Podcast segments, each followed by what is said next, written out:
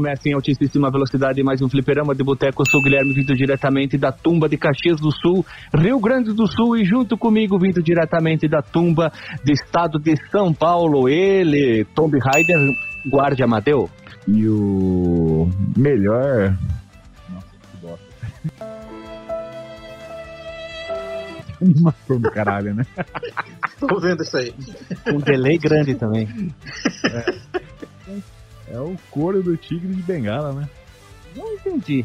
Mas tudo bem, depois tu explica melhor, talvez eu esteja com a memória ruim. Seguindo os apresentamentos, vindo diretamente da tumba de Manaus, ele, doutor Tomb Raider Marcos Melo. É nóis, cara. E eu tô tendo um déjà vu. Olha, déjà vu. O que seria um déjà vu? Seria uma mistura de déjà vu com déjà vu? Déjà vu, ou quer seria- dizer. É. Ou então pode ser o déjà vu na linguagem fliperamiana do boteco. Ah, pode ser, né? Nas antigas tumbas de botecos, né? Na cidade sagrada de Botecos Dourado, né? Como é que é o nome daquela cidade super, hiper, ultra famosa lá? El Dourado, isso, El Boteco. Uma cidade de El Dourado. Boteco. E pra finalizar, vindo diretamente de Caxias, aparentemente do meu lado, um pouquinho na diagonal, vindo da tumba também aqui de Caxias, Caxias do Sul, Tomb Raider Lily. Fala, galera. Vim aqui pra matar dinossauro hoje. Ai, meu Deus, que frase, que, fra, que frase que seria no Jovem Nerd essa aí, né? Não, não, mas a Lilian tá animada hoje, cara. Eu- Nós estamos em pleno dezembro de 2020, no sexua- sexuagésimo, ó, inventei esse número, oitavo mês do ano de 2020, e essa é a condição, cara. Nós estamos no mês de dezembro, estamos numa temperatura. Só um pouquinho, só um pouquinho. Alexa! Temperatura!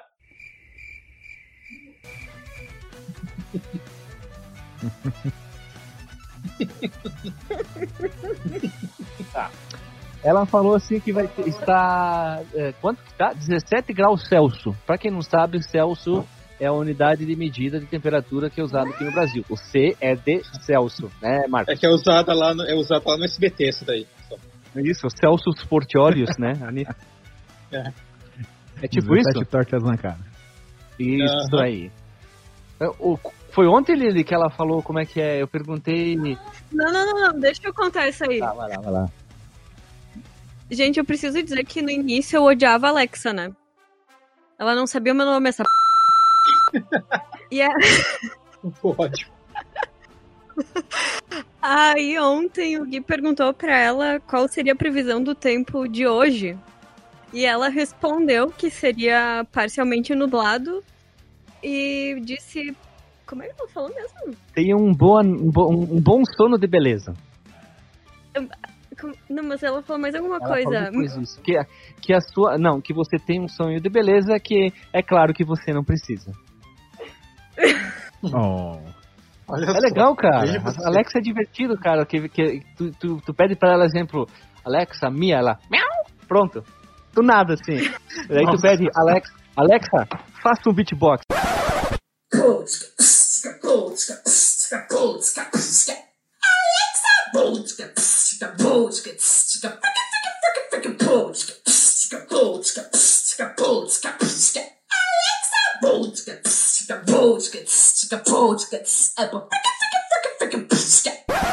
Aí, meu Deus do céu. Aí é loucura, cara. É droga, Começou, é, a tocar, cocaína. começou a tocar Charlie Brown Jr., né?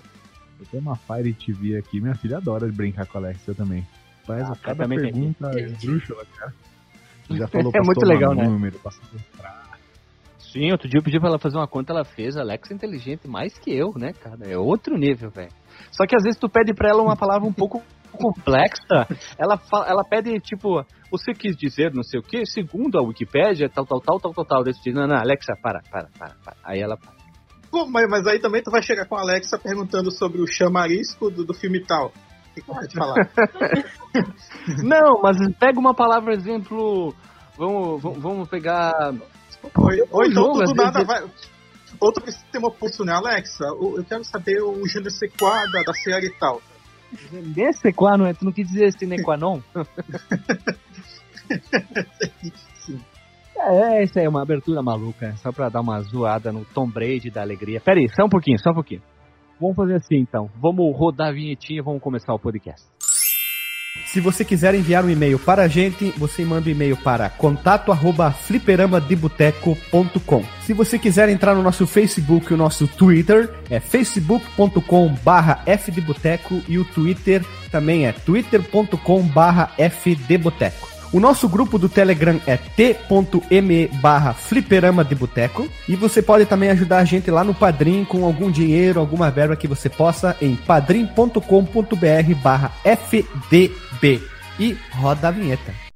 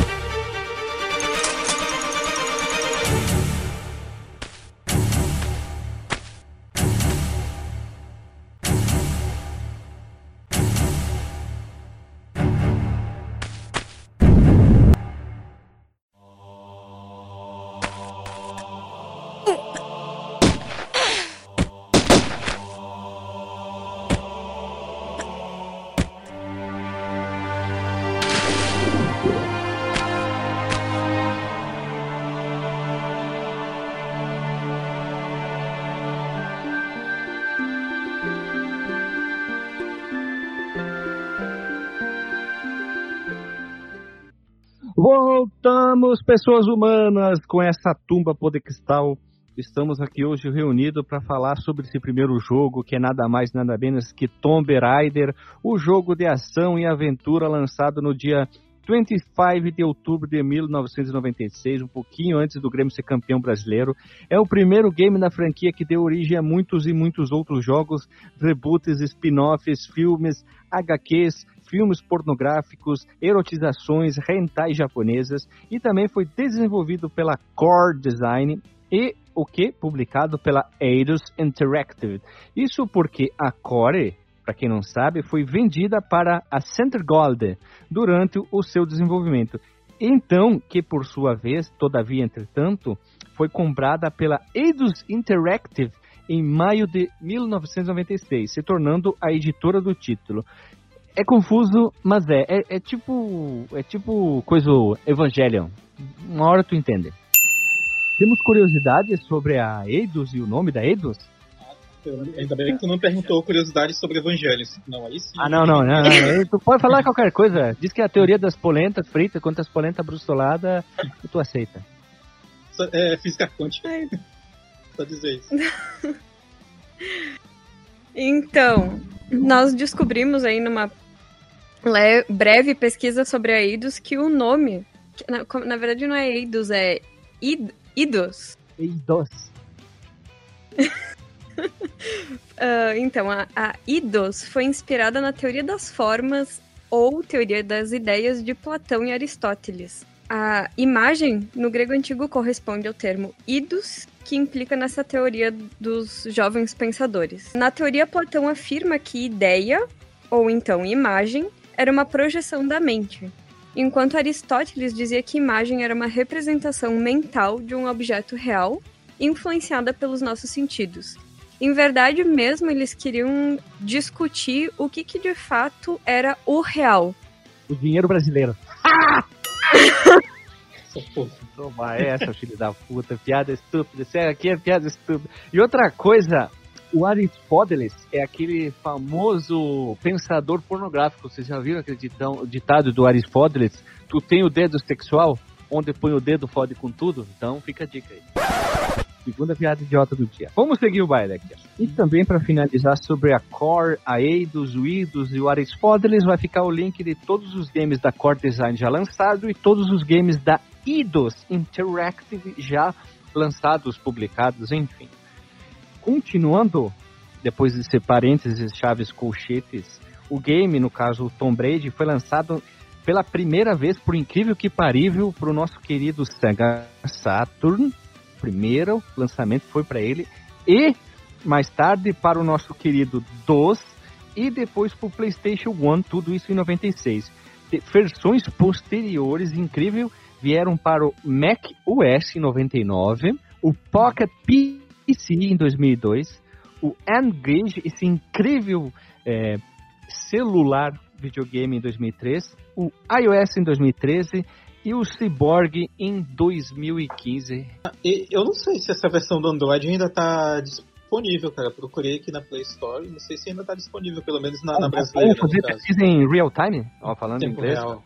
Dando uma de Jovem Nerd aqui, ó. Se eu digitar Tomb Raider na Play Store, vem filme e o, aquele jogo baseado em mais em estratégia, que é o, a série Go, que tem do Hitman também. É o primeiro que aparece aqui.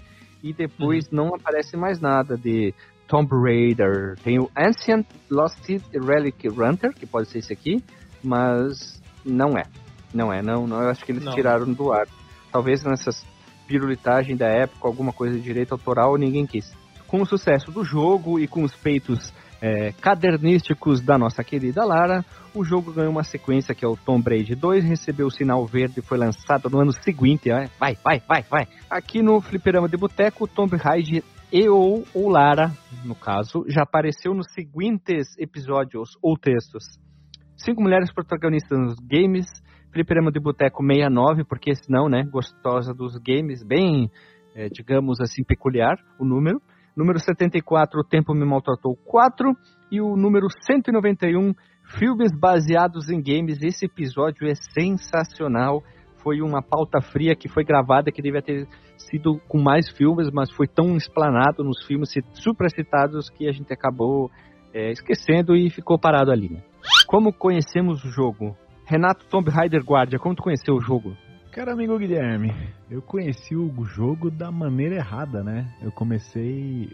Eu conheci primeiro o Tomb Raider 2, quando eu fui retirar um, um, um jogo pro meu console errado, né? Na época eu não tive o PlayStation, eu tive o. Eu fui retirar um joguinho lá pra passar o fim de semana, tá? Na locadora. Aí eu virei a cabeça pro lado e vi uma moça pulando, caindo num barquinho. E naquela fase de Veneza, aquela icônica fase de Veneza. Na hora, meu Deus, eu gamei no jogo, né? Falei, cara, que jogo é esse que eu quero jogar? E fiquei aguado porque não teve nenhuma versão pro Nintendo 64. Mas daí um colega que tava comigo, ele falou que, não, eu tenho o Tomb Raider 2 lá em casa. Lá, pá, vamos jogar. Aí eu fui jogar na casa dele, né? Nem dei muita bola pro jogo que eu tinha pego pro 64. Que tu nem lembra Cara, qual que é também, né? É, lógico que não, né? Aí eu sei que a gente pegou e destruiu o Tomb Raider 2, né? No fim de semana a gente terminou, né? Aí, pô, é o 2, né? Então, ah, então tem o 1, né? Aí que eu tive o desprazer de conhecer o Tomb Raider 1. Cara, a evolução do primeiro pro segundo é tão grande que a hora que você pega o primeiro, parece que tu jogou na rua e passou um carro 16 vezes em cima, cara. É, é, é zoadíssimo, cara. Aí eu fiquei com essa má impressão no Tomb Raider 1 até que eu comprei o, o Anniversary, que é um re- remake do primeiro. Aí eu pude jogar e, e, rapaz, que jogão, cara. Remake E essa reboot? História com o primeiro Tomb Raider. Olha, doutor Renato, vou, vou, vou atropelar a explicação dos outros nobres colegas, vou trazer a minha. Também comecei pelo 2, tá? O meu aí. primo que morava do lado da minha casa, ele tinha um colega dele de colégio na época, faz tempo isso, né? ele conseguiu vários CDs piratas, né? Imagina, tô falando isso em 96, entre 96 e 99, ele tinha um gravador de CD. O cara Playboy. conseguiu é, vários jogos de computador e aí, no caso, muitos eram ripados, enfim. Ele gravou tudo num CD. Eu não sei lembrar se eram jogos ripados, mas não importa. E aí veio lá, Tomb Raider 2. Aí eu instalei. É claro que eu não conseguia jogar direito, era muito ruim. Acho que, sei lá, eu tinha dois dedos na mão, não só pode ser a explicação. Não fui muito adiante. Não tive mais acesso aos outros Tomb Raider. Muito tempo depois eu tive um e tomei um coice. Eu disse, meu Deus do céu, que jogo é esse? O que que aconteceu nesse jogo aqui? Que e achei muito estranho. E fiquei muito tempo sem jogar Tomb Raider porque eu peguei aquele, aquele famoso ranço da franquia. Até que ali ele, ah, vamos jogar os Tomb Raider ali. E a gente jogou o Anniversary. Foi o primeiro que a gente jogou o Anniversary. Depois a gente jogou o Underworld. Tô não, Legend. não necessariamente. É, o Legend. É, mas não nessa ordem, tá? Eu só tô lembrando coisas que a gente jogou dos antigos. A gente tentou jogar o Angel of Darkness, mas esse foi injogável. Primeiro que a gente teve que conseguir um tutorial maluco da Steam, que tem que fazer um milhão de coisas para poder rodar no Windows 10. Mas foi assim que eu conheci a, a franquia Tomb Raider. Depois a gente jogou os reboot e puta que pariu, que jogaço, que trilogia massa. Tu, Dr. Marcos Mello, como conhecer? É, eu acho muito curioso, né? Como que muita gente conheceu a franquia Tomb Raider pelo segundo jogo, né? É o teu caso, eu, até o do Alexandre, que infelizmente não tá aqui, ou felizmente. É, eu, eu conheci pelo terceiro jogo, cara, ao contrário de, de vocês. Eu tinha umas revistas, né, que falavam do jogo lá, lá em casa, né, e tal. Mas eu não tinha, eu não conhecia ninguém que tivesse o primeiro jogo, né? Isso já na, na minha época que eu tive um Playstation, né? Como vocês sabem, eu tive uma Playstation bem meio tardio até. Foi ano 2000. Mas mesmo na locadora, tinha lá, né? Mas o, o pessoal não, não, não curtia muito, sabe? Eles gostavam mais de outras coisas com mais ação, né? O Tomb Raider é um- não parece aquele tipo de jogo pra te jogar na locadora. Né? Não, não é mesmo, né? Até porque demanda muito tempo pra explorar e tal. Quando eu comprei o Play, já tinha um, um- tinha um demo no meu CD de demos do terceiro jogo. E eu tinha um colega que tinha também o terceiro jogo. Aí algum tempo depois eu consegui o segundo também. E gostei até da experiência. Hoje em dia é meio complicadinho e tal. De, de se acostumar. Mas o primeiro, daí depois, um tempinho, um pouco tempo depois, eh, quando a mamãe comprou o computador, eu joguei a versão do DOS que tinha lá, porque tinha, tinha um site de abandonware, né? Eu falei, pô, legal, cara, o Tomb Raider tá aqui. Eu baixei lá e é aquela coisa, né? Os gráficos dele realmente ficam muito atrás do, do, do segundo, do terceiro, do que veio depois. Mas ah, eu também tive minha redenção depois que conheci o remake, né? O Anniversary, que é um jogo muito bom. Você falou aí de versão de PC. A, o Tomb Raider 3, cara, foi a minha a primeira experiência com placa aceleradora 3D. Eu consegui arrumar, nem lembro, como uma Voodoo. Voodoo é pra Jacu. Sabe qual, qual era o jogo que tu tinha que ter rodado nessa tua Voodoo aí? O Shadow Man. Shadow Man, eu lembro dele Manja do o jogo. 4, cara. Shadow Man é um jogo totalmente sobre o Voodoo. Ah, ah, ah. Hã? E sabe qual seria que trilha sonora que seria bem? O do King Diamond, chamado Voodoo. Ah, é, alguma empresa brasileira. Vai, acho deixa que o voodoo dele não era muito voodoo nesse esquema, né? Era um negócio tipo assim. Voodoo. Ah, tá. Ah, é que nem o do, do pica-pau, né? Voodoo é pra Jacu. Ou que nem a música Bosta, do, Glenn, do, do Black Sabbath, do CD Bob Rules, Voodoo também, né? Nossa, vai embora. É tudo Voodoo. Voodoo. E pra finalizar, a Lily, que tá aqui do meu lado, como é que tu conheceu o Tomb Raider pelo Angel of Darkness? Já estraguei, hein? Haha, Spoiler. Mentira! Não, verdade, verdade. É que, como vocês sabem, eu sou o Nene aqui da equipe, né? A mais novinha. Então, toda geração até. Peraí, peraí, peraí, peraí. Tu tem quase a mesma idade que o menino Alisson. Ah, mas o Alisson não tá aqui. Então eu sou a mais novinha da equipe. Daqui, né? Ah, ok. E eu realmente comecei por, pelo Angel of Darkness. Mas Viu? Viu? Falei? Previ as coisas. deu? Parou de me interromper, hein? Mas, na verdade, eu só conheci o Angel of Darkness por causa do Prince of Persia de Sands of Time. Sim! Falando de Prince of Persia em todas as gravações que eu participo. Eu, toda vez que a Lily grava aqui, ela fala de Prince of Persia, que nem o Marcos Mello que queria gravar o Goof Trooper. O Marcos Mello gravou o É Goof. Trooper, a- o sentido da vida dele acabou. Né? Se tu for ver, a, a Lily já gravou o Prince of Persia 1 aqui. Qual que é o próximo sentido? É o Sands of Time daí? Surprise, motherfucker. Menino Renato Guardia queria gravar Ionod, gravou Ionod, né? Todo mundo tem um busca de um jogo, né? Em busca da batida perfeita. Dr. Alexandre quer gravar sobre o Dungeons Dave. Nunca vamos gravar. Senão ele vai ficar sem, sem sentido também, né? Pra participar dos podcasts. E vai acabar o fliperama de boteco. Eu conheci por causa do Prince of Persia, porque eu comprei computador específico para poder jogar o The Sands of Time. Ah, como eu consegui dinheiro na época é com as economias que meu pai me dava de mesada de muitos anos. Porque tinha que ter placa de vídeo, né? Todas essas coisinhas. E aí depois que eu eu comprei o Prince of Persia, joguei, gostei muito, fiquei num limbo de novo sem novos jogos pra poder me, me entreter, né? Posso interromper rapidinho, Lilian? Sim. Não era mais curioso, não era mais barato ter comprado um PlayStation 2 pra, pra rodar o, o Sands of Time? Sabe que na, época eu acho que eu nem sabia mais que tinha console. Dr. Marcos Mello, Ah. Play 2 não acessa isso aqui, cara. Ah, tá. É. Sério, depois que eu perdi meu Dynavision, eu achei que não existisse mais console de videogame. Que horror. Mas é verdade, gente, eu morava na colônia, não tinha muito acesso à informação na época. Então, voltando ao assunto lá do jogo, depois que eu acabei Prince of Persia, eh, eu não sabia mais o que jogar. E a minha prima acabou comprando esse Tom, Tomb Raider, Angel of Darkness, e a gente começou a jogar juntas. E eu gostei muito, assim, de Tomb Raider. Eu, eu me identifiquei muito com o estilo, enfim, eu gostava de jogos de plataforma. Fui procurar outros jogos da franquia pra ver se eu iria gostar deles também. Só que só tinha os jogos mais antigos, no caso o 1, 2, enfim. Aí eu baixei o 1. Não vamos falar sobre pirataria aqui. E tentei jogar, assim, instalei, tentei jogar e não teve chances, assim. Achei muito ruim, eu não consegui Não consegue, né? Jogar por causa da jogabilidade tanque, era muito lento, enfim.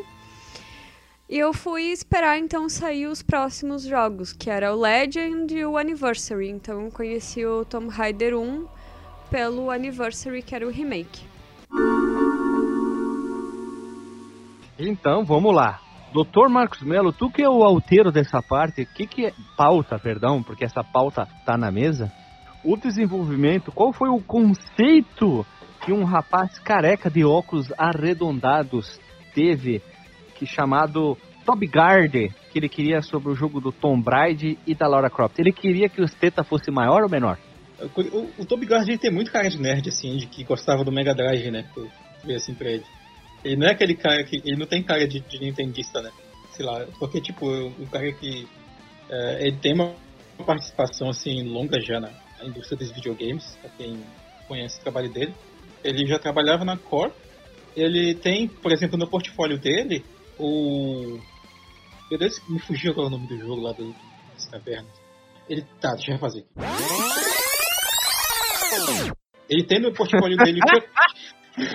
Ele tem no portfólio dele o Chuck Rock, o Chuck Rock 2 e o BC Racer, né? Que são jogos, entre aspas, de uma mesma franquia, né? Chuck Rock, bom jogo, cara. Bom jogo de caverna. Meio maluco, mas é bom. Sim, é, o primeiro é bem. Eu achei muito feio. O segundo é mais amigável, assim, graficamente. Mas, mas são uma, é uma série interessante. É uma atrocidade, né?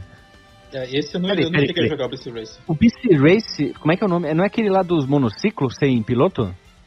Não, esse é o Uni Racers. Ah, sim, perdão, perdão, me atrapalhei aqui. O É cérebro o ruim Mario Kart noite. das cavernas aí. É, o Mario Kart do, Ah, do sim, mundo sim, lá sim, do. sim, sim, sim.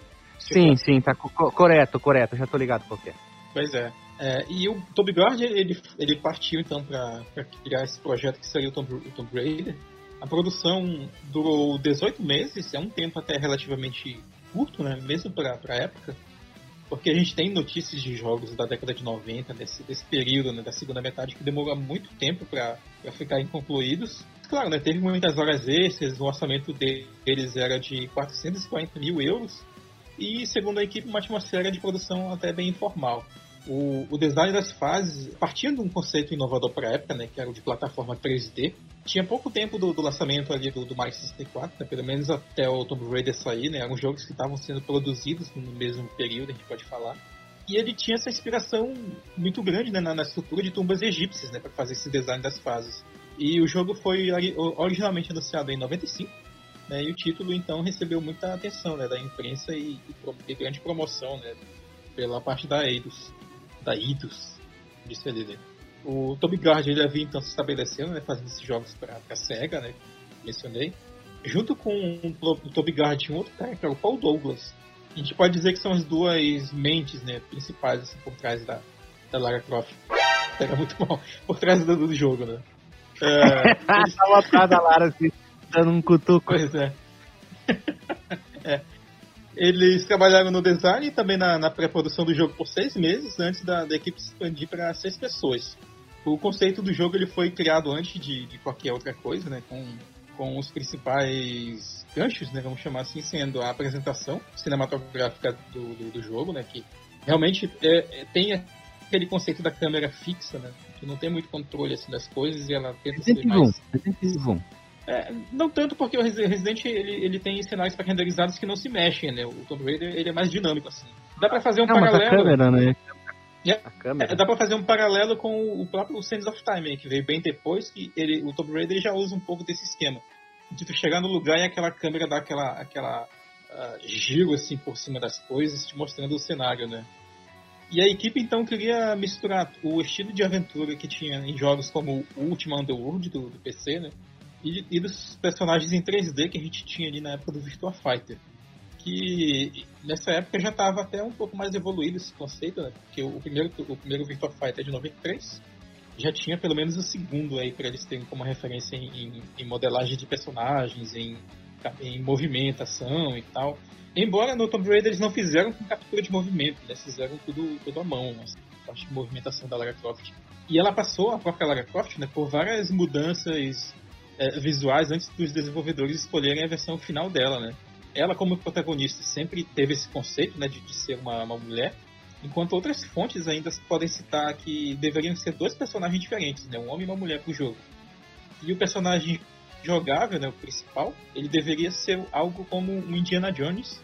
Eles pensaram já fazer a Lara Croft, querida, já tipo uma adulta com X de idade ou queriam fazer uma, uma Lara Croft, exemplo, 20 anos, novinha, entendeu? Ou já uma, uma Lara Croft 30 anos, já mais adulta, mais. É com expertise avançada? Eu acho que o meio termo das duas coisas, cara, porque as, as inspirações para Lara Croft, elas vêm do Indiana Jones, como eu mencionei. Tem uma, uma, outra personagem que até lembra um pouco ela, que era uma, era uma personagem feminina de quadrinhos, que era a Tank Girl, que ela, ela tipo acumula tudo que é possível de estereótipo de sexualização dos anos 90, que era muito forte.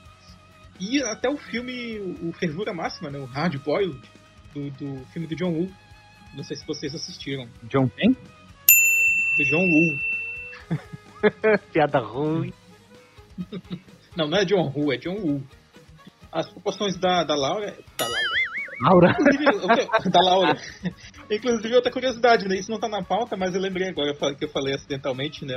Uma das sugestões de nome da, da Lara seria Laura Cruz, ao invés de Lara Croft. Laura Who? Cruz. Ah, Drew! De Drew, Cruz. do, do de Chris, o Drew. Não, nada a ver, cara. É... é, ela seria, ó, inclusive para essa sugestão de nome, ela seria aparentemente nem britânica, né? Sugere uma origem latina, de repente, para o personagem, né? Mas essas nome dela ser Maria, né? Maria, Maria do Bairro. Maria da Tumba, pronto. Maria, da, Maria Tumba. da Tumba. Maria da Tumba é boa. É, e, e essa, esse design da Lara, né, com, com essas proporções meio estranhas, meio exageradas, foram uma, uma escolha deliberada né, da equipe, né, principalmente do, do Toby. Ele queria uma, uma personagem que fosse forte, né, mas que também fosse uh, não fosse tão realista, né, fosse uma, uma coisa caricaturada, né, até para citar novamente a Tank Girl, que era uma caricatura assim total, sabe? A Lara Croft ela não vai nesse rumo que a Tank Girl vai, mas ela lembra, ela é uma mistura do, do, do Indiana Jones com uma personagem feminina caricaturada também. Tu vê até pela expressão dela, assim, não é, não é tão realista, é meio, é meio quadrinista, assim, cara. Uhum, porque ele é pensou, o que a força da Laura, ou melhor, da Maria da Tumba, viria dos seios, né? pois é. E os movimentos dela foram animados à mão, né, como eu mencionei, e não foram feitos com captura de movimento, porque a equipe queria uniformidade no movimento, né?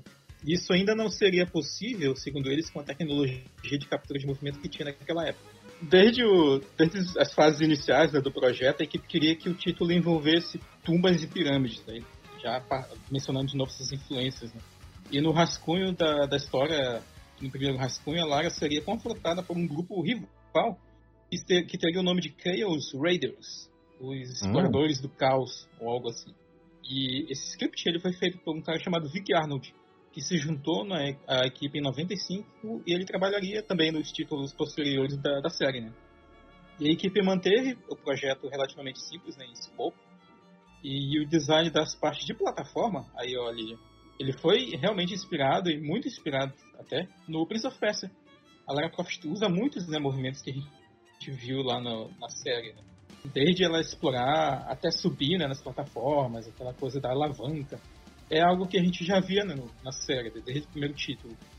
Inclusive o Doppelganger, que a gente vê lá no, no final do jogo, na parte de Atlantis, da, da Tomb Raider, ele é uma homenagem ao Príncipe das Sombras, né, que a gente vê no, no Prince of Persia. Príncipe também tá dentro do... Ou a Sombra? Não sei, as pessoas chamam de Príncipe das Sombras, né, inclusive nessa, nesse lugar que eu pesquisei a pauta, né. Que é o, o, o príncipe reverso, né, que sai do espelho ali. Isso, reverso fica mais legal. O príncipe reverso. O reverso, né. E a equipe, ela se sentiu, olha só isso, uh, temos informação aqui, né, nos bastidores de uma pessoa que odeia macacos, né, dona Lilian? E a equipe ela se sentiu desconfortável com a Lara matando os animais. Aliás, com a Lara matando muitos humanos. É que seria um, um conceito inicial do jogo, né? Mas, e aí eles que eles fizeram? Substituíram uh, os, os confrontos humanos, né? Que seriam mais abundantes no jogo, por confrontos com animais. Durante as tumbas, durante as cavernas. Daí o esse alto número de. Auros, ursos estranhos e gigantes. Animais com É. colete à prova de bala, diga-se de passagem, né?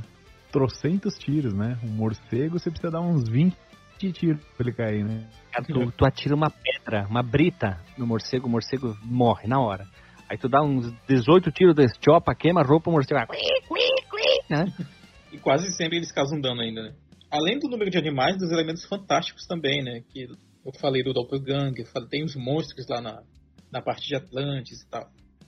É, e a equipe então decidiu colocar ah, essa história nesses locais arqueológicos, né? E também de diferentes culturas. A gente vê ao longo das missões do Tomb Raider que tem uma coisa meio, meio Inca, aí depois vai lá pro Egito, depois tem Atlantis. Então, é, são elementos que começaram aqui e que se tornaram até dignos de crítica, né? Porque ao longo dos jogos seguintes da série, a Lara vai, vai visitando outros lugares e tu vê basicamente meio que a mesma coisa, né?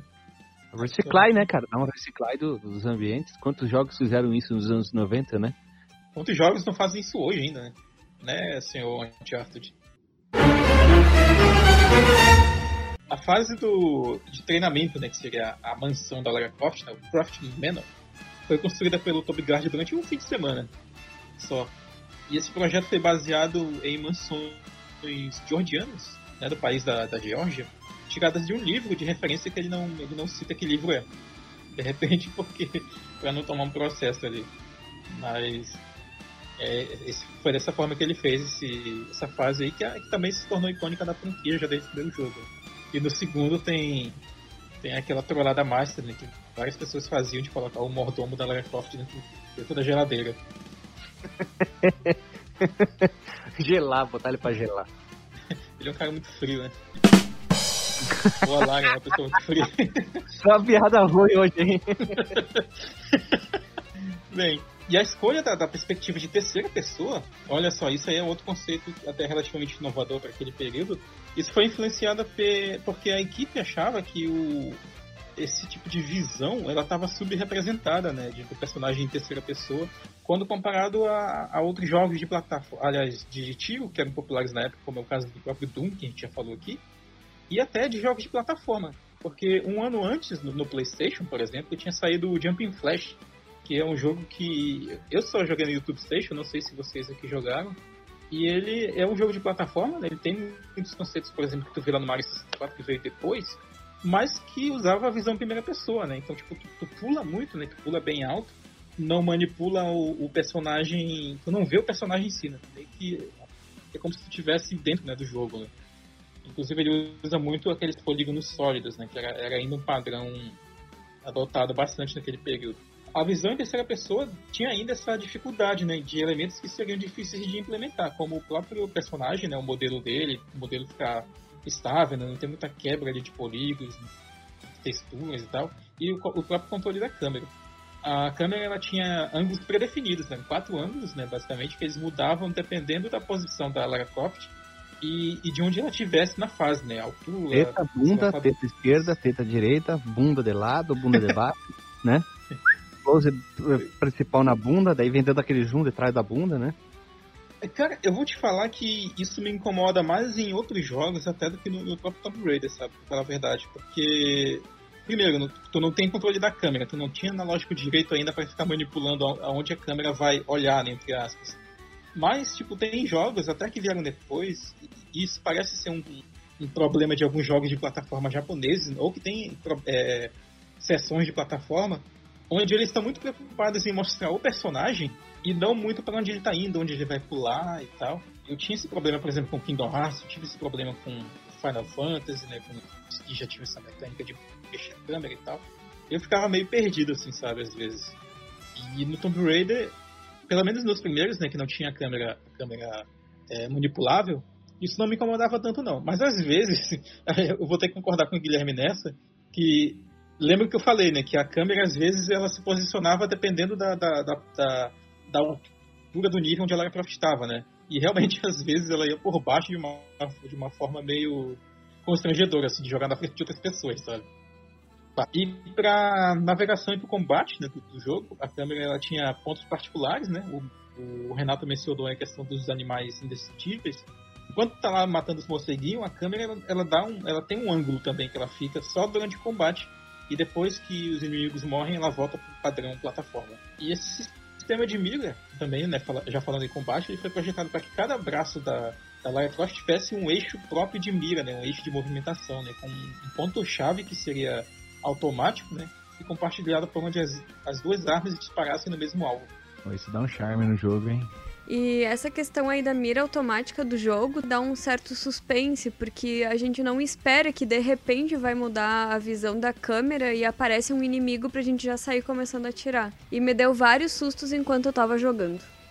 É, geralmente tá pego de surpresa. Isso aconteceu comigo, por exemplo, na, na parte lá do dinossauro mesmo. Do nada, tipo, começa aquela, aquela, aquele teminha de combate, olha para trás, meu Deus, dinossauro. Dinossauro? Pela, eu sabia já que o jogo tinha combate, né, com, com dinossauros e tal, mas eu não achava que fosse tão é, no começo do jogo, né? Eu achava que fosse lá pro final, já algo assim. E é no primeiro capítulo ainda, né? Na primeira missão, é né? Que chama assim. Fecha, é. fecha final é o Roy da família dinossauro com os bracinhos curtos com a treinadora na mão. pois é. Após o lançamento da versão do Sega Saturn, vários bugs eles foram descobertos né, do, no jogo que tiveram que ser consertadas e passaram a não existir mais nas versões posteriores, né? A versão do DOS, a versão do PlayStation e por conseguinte o que veio depois também, né? Bem, bem depois. E graças a essa questão da exclusividade temporária que, que existia, uh, eles tiveram tempos né, para corrigir isso para as versões. Né? E em 97, a Core ela abriu ainda negociações com a Nintendo para lançar uma versão do Tomb Raider para a Nintendo 64, ali, o, quase que o Renato Guardia jogou aí no, no, no 64 dele. E eles começaram ainda a trabalhar né, nesse porte, incluindo adaptações para o controle analógico, né? Como a gente sabe, nessa, em 96 não existia o DualShock. O DualShock é um produto já de, no, acho que final de 97 ou é, ou é de começo de 98, não tenho certeza agora.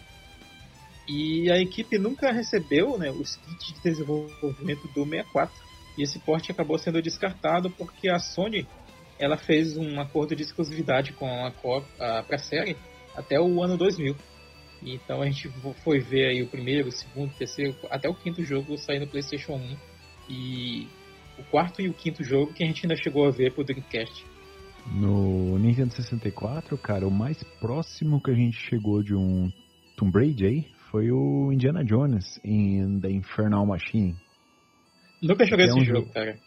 Cara, é um jogo que ele merece nosso selo Veja Você. Porque ah. ele foi construído a partir de uma versão customizada da biblioteca de desenvolvimento do 64, né? Ele não usava o, o desenvolvimento padrão. Então ele tem muita coisa, muitos upgrades de funções, e deu uma melhorada na, na linguagem do, do 64, que foi possível implementar muitos recursos que, que não teriam nativamente no, no videogame. Mas assim, eu jogando ele, eu só joguei ele tardiamente, né? Mais pela curiosidade mesmo para ver essas implementações. Mas eu não gostei muito do jogo não. Uhum. Eu não sei se na época foi bom tal, mas a pegada é ser, for, é ser um, um, um concorrente à altura pro Tomb Raider. Olha só, eu não sabia que ele, que essa era a proposta. Eu não, eu não joguei esse Indiana Jones, né? Mas acabei assistindo alguns vídeos aí. E ele parece até mais fluido do que o Tom Brady 1. É, é, a questão. Não sei, ele não tem uma, uma aceitação tão boa assim, né? Até onde a gente sabe. De repente, a- o proble- os problemas do jogo vão além do, da movimentação, além dos- da animação e dos gráficos. Pode ser uma história ruim, pode ser uma, um controle talvez não tão preciso, né? Então, de repente, um dia a gente fala dele aqui, né? Eu sei que ele é ruim de emular, cara. Eu- já tentei várias vezes e eu nunca consegui. Indiana Jones tem um monte de jogos e vários são bem ruins, hein? Aqueles de point and click aí, bah, não dá pra jogar. Dizem que o, o point and click deles, né, que foi feito lá pela LucasArts, é um jogo até honesto, cara. É que eu não gosto do estilo de jogo point and click, né? Então Ah, não o- vou avaliar esse Ah, tipo o de jogo. né? Mas eu sei que tem, tem os jogos baseados na franquia Lego, né? Tem jogos baseados no próprio Indiana Jones, só que daí mais pra plataforma. O Super Nintendo tem, tem jogos nessa modalidade. Sim, tem aquele da, da trilogia original, né? Após todo esse introdutoriamento, agora vamos pro momento história, né?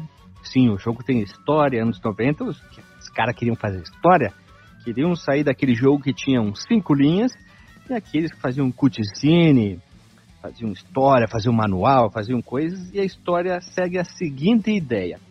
A nossa querida Lara, né, a arqueóloga Lara Croft, ou melhor, Maria da Tumba, é abordada por um cara chamado Larson, que trabalha para a empresa Jacan Natla.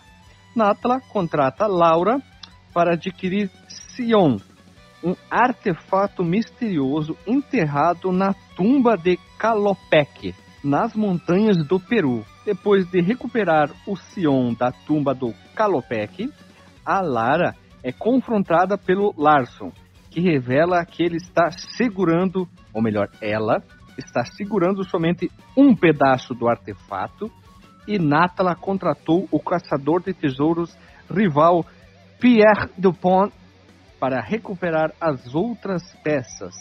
Então, Lara descobre que Ocean foi dividido em três governantes da Atlântida e a próxima peça está enterrado sob um antigo mosteiro na Grécia. Navegando pelo mosteiro, Lara encontra-se encontra a tumba do governante Atlante Tihocan, ou o Pirocan, onde mata Pierre e recupera a segunda peça do Sião.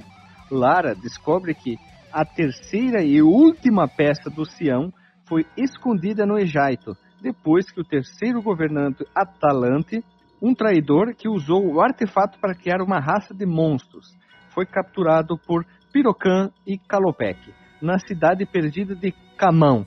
Lara mata Larson e recupera a terceira peça do Sião. Emergindo das cavernas, Lara é emboscada por Natla e seus três capangas que pegam o Sião. Então a nossa aventureira foge a bordo do iate da Natla, que a leva a uma ilha que contém uma pirâmide. Atlante, cheia de monstros. Oh! Natala revela que pretende usar o seu exército para impulsionar a evolução da humanidade. Depois de lutar contra um grande monstro, Laura atira no Sião, desencadeando uma reação em cadeia, uma reação em cadeia que começa a reação em cadeia uma banda que não existe mais aqui do Rio Grande do Sul, que começa a destruir a pirâmide. A nossa Maria da Tumba mata Natla, transformando-se em monstro e escapa da ilha em explosão. É sempre aquela coisa, uau, você tem só uma parte da peça, os outros estão comigo, ou temos que catar outra peça. É, todos os jogos da Lara Croft é a mesma coisa, né? Se for pegar a história em resumo, é sempre assim: ela tá atrás de um artefato misterioso, e aí ela descobre quando ela encontra uma peça que tem outras peças, e aí tem que ir atrás de todas as outras e matar um bando de gente, e o inimigo sempre chega antes que ela. Um pegar simulador as de quebra-cabeça, assim, várias peças e peças e peças, tem que montar? Isso não vale pra. Mesmo. Isso não vale pra qualquer desses filmes de, de aventura de arqueólogo, tipo o Alan Quarterman, o próprio Indiana Jones. Pega depois lá no, no Uncharted também, não é a mesma parada também, sabe? Tipo isso, né? Pra te ver quando no início do primeiro filme do Indiana Johnson, quando ele pega lá o ídolo e ele tira e troca por um saquinho de areia, já começa a desmoronar tudo, né? Ali já é o clichê mais famoso, né? Tu pega alguma coisa, tudo tem que cair. Tu mata o chefão Ah, final, é. tem que cair tudo, desabar tudo. Cara, Eu acho que isso tem até no Chapolin, cara, em algum episódio desses que ele tá emulando o estilo Indiana Jones assim da vida. Que ele sempre pegava e tudo desabava, sabe? Começava a cair isopor, pedra de isopor em todo o campo. Mas sabe que às vezes eu acho que eles fazem essas histórias assim bem basiquinhas, porque o que realmente chama atenção no jogo, além da jogabilidade, são os cenários que são absurdamente Ah, é- é boni- lindos, é né? mesmo, assim. O design também é legal. Tu, tu, tu tem, por exemplo, aquela visão assim bem macroscópica, né? Quando tu, tu habilita uma alavanca de um lado, aí lá Do outro lado da sala? dá aquela cinemática, né? Mostrando a portinha abrindo, ou um buraco no chão, sabe? Pra, pra te entrar, é legal. Só me dei por conta dessa história, essa questão da história da Lara quando a gente decidiu gravar. E aí que eu percebi que todos os jogos realmente eram a mesma coisa, porque eu não lembrava da história. Tipo, eu, eu simplesmente deletei ela da cabeça e me dei por conta de- depois de ler, assim, que todos realmente são a mesma. É, A mesma eles, coisa. Eles colocaram uma- um elemento narrativo a mais só no- na trilogia mais do reboot, né? Mais moderna e tal. Ah, um detalhe da história, o, os jogos spin-offs que seguem com o nome Lara Croft, que até eu e a Lily a gente jogou pro PlayStation 3, que é o The Temple of Osiris, é muito legal também, ele tem uma, uma jogabilidade, lógico, diferente, mas a história é mais bacana, tu não tem que pegar peça lá, tu tem que evitar lá que o deus egípcio lá tenha destruído o mundo. Ele segue uma ideia um pouco diferente, mas é bacana também, hein? São jogos bem interessantes, mais simples, jogabilidade simples, visa- a visibilidância, a câmera também é bem diferente, mas é legal também. E agora, povo amado? Primeiro de tudo, eu queria destacar a numerologia da pauta, né? A, a matemática, primeiro, o item 1 se chama info geral, né? Depois o item 2 diz conhecemos o jogo, o 3 é desenvolvimento, depois o próximo pauta é a história, continua como 3, e aí a jogabilidade é o 6. ah, é, né? o Guilherme tá, tá Matemática citando aí como que a, a pauta foi construída, é porque quando. Isso vale para ele também, quando a gente está montando as pautas, a gente pega um modelo, né, de alguma outra pauta, de algum outro tema, né? Eu, muito provavelmente, só, só peguei e fui colando aqui, apaguei, devo ter apagado o tópico 4 e 5 e deixei o 6. Deixa que fica mais legal. Jogabilidade, meus queridos. Jogabilidade é o maior problema desse jogo. Ai, ai, ai. Vou simular a jogabilidade do Tomb Raider. Você está andando para frente e aí de repente um amigo seu à sua esquerda grita, fulano. Aí você olha para o lado e tu diz, opa, tudo bom? Ele diz, vem aqui. Aí você gira todo o seu corpo automaticamente e você vai para o lado. A Lara Croft, ela ia fazer o quê? Ela ia parar, ela ia deixar o pé esquerdo dela parado e ela ia fazendo passinhos com o pé direito, fazendo Uhum. um ângulo de 90 graus e andar em direção do cara. Esse é o problema da jogabilidade, a famosa jogabilidade tanque, essa movimentação que infelizmente envelheceu mal. O gráfico tem seus probleminhas, mas a jogabilidade é o maior problema desse jogo. E só fazer uma Sim. observação, se esse jogo fosse em 2D, tipo lançado por Super Nintendo lá por 92, digamos assim, ele seria tipo o Flashback, o Blackthorn, né? Ele seguiria exatamente essa mesma linha, né? Plataforma, pula, se pendura, dá tiro de chop, aciona um pendurico aqui, um pendurico lá. Pois é, né? E esse é um problema que acompanha a série, pelo menos até ali no, no End of Darkness, né? Isso. Só a partir do, do, do Legend que eles, eles removeram essa, essa jogabilidade meio travadona, assim. Pra mim, o problema não é nem tanto o tanque, sabe? O estilo tanque da jogabilidade. Porque, sei lá, tu teve Resident Evil ah, naquela mesma época, que dá pra jogar tranquilo, sabe? Hoje. Não é muito difícil de se acostumar aos comandos. Mas a Lara é lenta, sabe? Ela gira lentamente. É isso que tu falou de Ah, dela fazer Será pezinho. que é o problema da câmera? Porque a câmera ela é bem complexa, é complicada. Talvez a câmera fixa dos jogos Resident Evil. Resident Evil é foda, né? Eve. a mistura Resident Evil com Resident Evil. Resident Evil. Eu acho que como as câmeras são fixas, facilita mais a jogabilidade tanque, eu acho. Já que aqui, como tem a, a câmera presa Ah, sim. Peão, no caso da Maria da Tumba, tu tem aquele botão que dá giroleta pro outro lado, giroleta pro outro lado, fica complexo de tu controlar a câmera, e eu acho que eles não pensaram que poderia ter um pessoal que fosse fazer speedrun, porque eu vi um speedrun é absurdo, e, e puta, é, a câmera atrapalha bastante esses Uhum. jogos com câmera de tanque, é. Ele tenta até colocar umas alternativas assim pra girar. Por exemplo, aquele botão. Eu não sei no Saturno, mas no PlayStation é um círculo, né? Ela- ela rola E aí auto- automaticamente ela vira pra direção oposta, né? Que ela tava olhando anteriormente. Falei, a giruleta, a gente aperta o botão, ela vira pra, co pra, pra costa é foda, né? Pra trás, né? Ela faz uma cambalhota e já vira já pronta com a chopa na, na mão, né? E outra coisa que eu Isso. acho legal na jogabilidade é assim, tu tá correndo pra frente, ela tá com as duas armas em punhos, ali ó, ângulo de 90 graus com, com a barriga. Aí de repente tem o dinossauro na esquerda, pra trás, a sudoeste, sei lá como é que fala ali. Ela automaticamente os braços já estão lá pra trás, tá, tá, tá, tá, tá, tá, tá. É tipo Ronaldinho Gaúcho, já reparou? Ela caminha pro lado, atira pro outro sem olhar. Ah, sim, isso, isso, é, isso é interessante. Que é aquilo É que eu foda. comentei, né? do- do- dos dois eixos da, do braço dela no momento do combate, eles são, eles são independentes e procuram só o alvo, né? Que tá mais próximo. A mira automática também ajuda.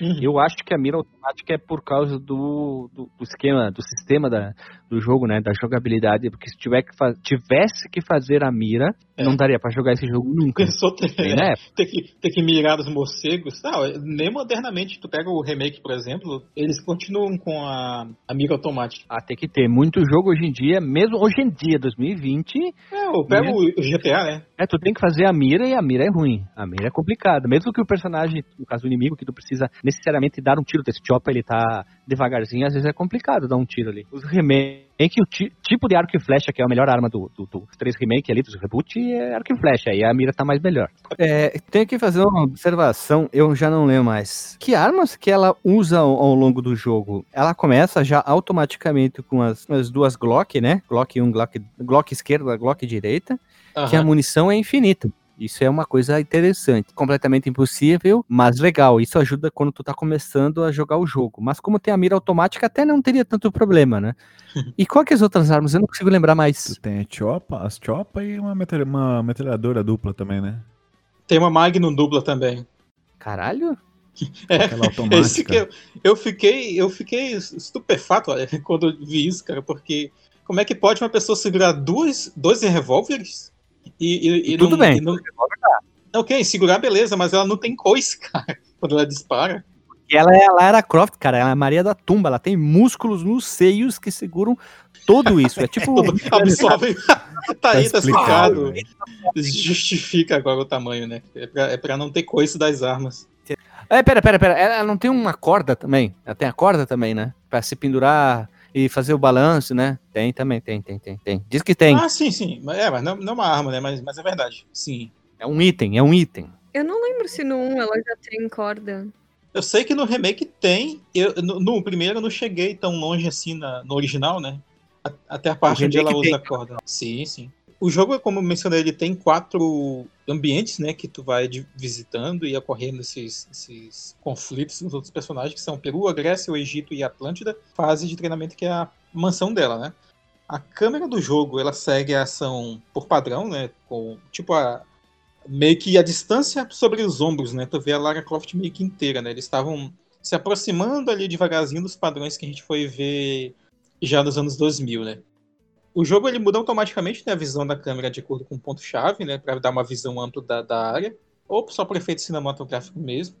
Na versão do Sega Saturno e do PlayStation, o jogador salva o, jogo usando o Save Crystals, mas só que na versão do Windows, o jogador pode salvar a qualquer momento, nas versões de PC, né? Isso eu acho bem. É a mais difícil, então. Pois Só é, pode. cara. É, eu, eu acho que pode- poderia permitir salvar o jogo qualquer momento do console também. E no caminho ela vai matando os animais, os dinossauros, monstrões e tal, resolve quebra-cabeça, coleta objetos, né? Tem inclusive a musiquinha icônica, né, quando ela encontra o segredo da fase, aquele jinglezinho de dois segundos que é bem, bem legal. Ah, além da, da- de correr, pular, a Lara pode também se pendurar, né? Ah, rolar, mergulhar e nadar. O, o- efeito da água é mais ou menos assim para época, mas aliás, para os padrões de hoje, mas ele, ele era legal pra época. Era legal pra época, sim. Eu, eu achava, eu confesso que a primeira vez que eu vi, falei, caraca, velho. Os ambientes também, né? Eu acho que, mesmo pra época, eu ainda tinha aquela. aquela impressão de que tudo era muito quadrado demais, né? Parecia um ambiente assim com um monte de caixas com texturas, né? Caixa com textura de pedra, né? Caixa, textura de pedra, rampa. No Egito tem tipo, sarcófagos, tem algumas coisas que não são tão formas geométricas quadráticas. Tem alguns detalhes, alguns desenhos, algumas coisas que são bonitas. A coisa que mais É. incomoda é a textura de mato. Aí sim, aí a coisa dói. Ai, mas isso aí durou- demorou muito tempo, assim, pra, pra ter algo aceitável, né, cara? Cerca e bah, meu Deus, aí é uma folha de papel. Mas o que o Renato comentou é que geralmente as áreas que a Lara Croft corre ou pula, o que ela interage, né? Geralmente é quadrado, sim, sabe? Que- porque ela vai ter que subir e aquilo vai ter que ter uma forma quadrada, né? Na- Sim, na- isso é ambiente que- muito edificado, né? Não parece um ambiente rústico de caverna. Aí você joga uma textura por cima, assim, não, mas é só um. Quadrada, né? Como se fosse um cenário feito por quadrados, tá certo? Isso é verdade. Não tinha me ligado nessa. É só pra galera tentar pescar o, o, o ambiente do jogo, como que era. E, é, são várias salas que você acaba entrando, né? Que emulam a caverna, alguma coisa assim, um ambientes que você tem algum puzzle pra resolver. Eu puxo uma alavanca aqui, puxo uma alavanca lá. Geralmente são puzzles onde você sobe e escala essas, essas edificações aí, essas caixas e rampas, pulam de lugar pro outro. E uma vez ou outra aparecem esses animais indestrutíveis para você atirar. Então o jogo é cheio dessas progressões. Você entra numa sala, resolve o puzzle dela, vai entrar na outra sala, entra na outra sala. Apesar de serem ambientes totalmente diferentes, se você parar para pensar, é tudo aquelas mesmas formas de polígono, né? Um polígono de caixa, um polígono de rampa, é, um, um pilar, tudo meio parecido assim, né? É, e isso foi um dos ajustes que eles fizeram no, no remake, né? Eles mantêm mais ou menos o layout básico das fases, eles acrescentam algumas coisinhas ali para adaptar com, com principalmente o Legend, né, que já tinha saído, em termos de jogabilidade e tal, mas o layout é basicamente o mesmo, ele- eles emendam, a gente pode falar assim, duas ou três fases, assim, para numa, numa fase única, para melhorar também a duração do jogo. Mas eles melhoraram assim, essa questão de deixar o ambiente mais orgânico, né? Não ficar parecendo que são prédios com, com textura de, de caverna. né? Uma fábrica de É, e- exato.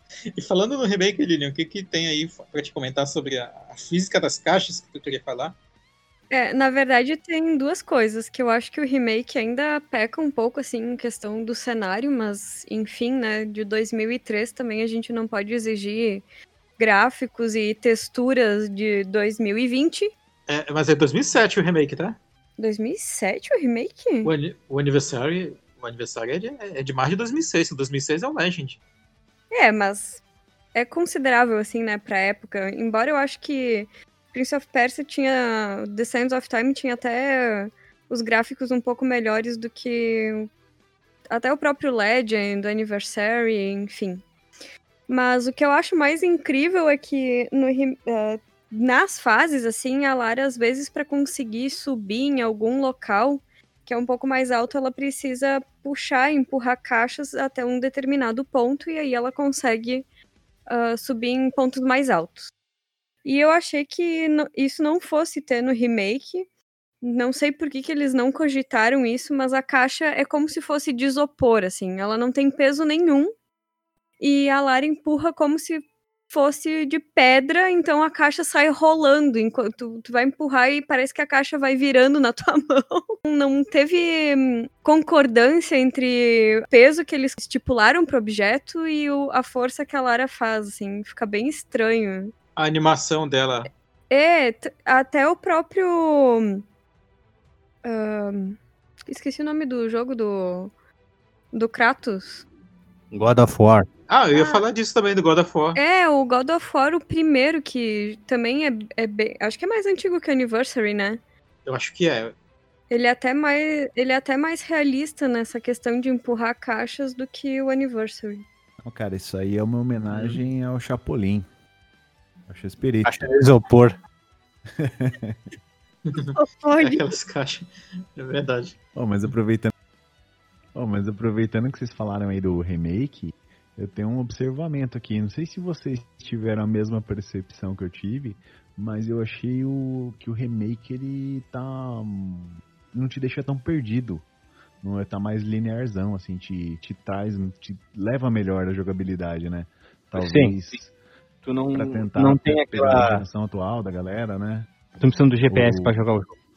É, embora não tenha GPS, luz laranja piscando, apontando pra você ir no local, eu não senti, não me senti perdido no remake. No remake, é, remake, né? No Aham. Anniversary. E, mas jogando o original, tem umas horas lá que eu chego assim, pô, não sei o que fazer, cara. Eu apertei esse botão aqui, mas não sei onde abre. Sabe? Um... Ah, é, é uma coisa que o remake tem, que ele sinaliza bem isso aqui, tipo, a sessão anterior já foi, posso ir adiante. É o checkpoints né, que ele tem, isso ajuda muito, assim. É, tipo, tu chegou no, no, no, topo de, um, de uma sessão de plataformas, aí, plim, checkpoint. Pô, beleza, eu não preciso mais voltar lá atrás, né?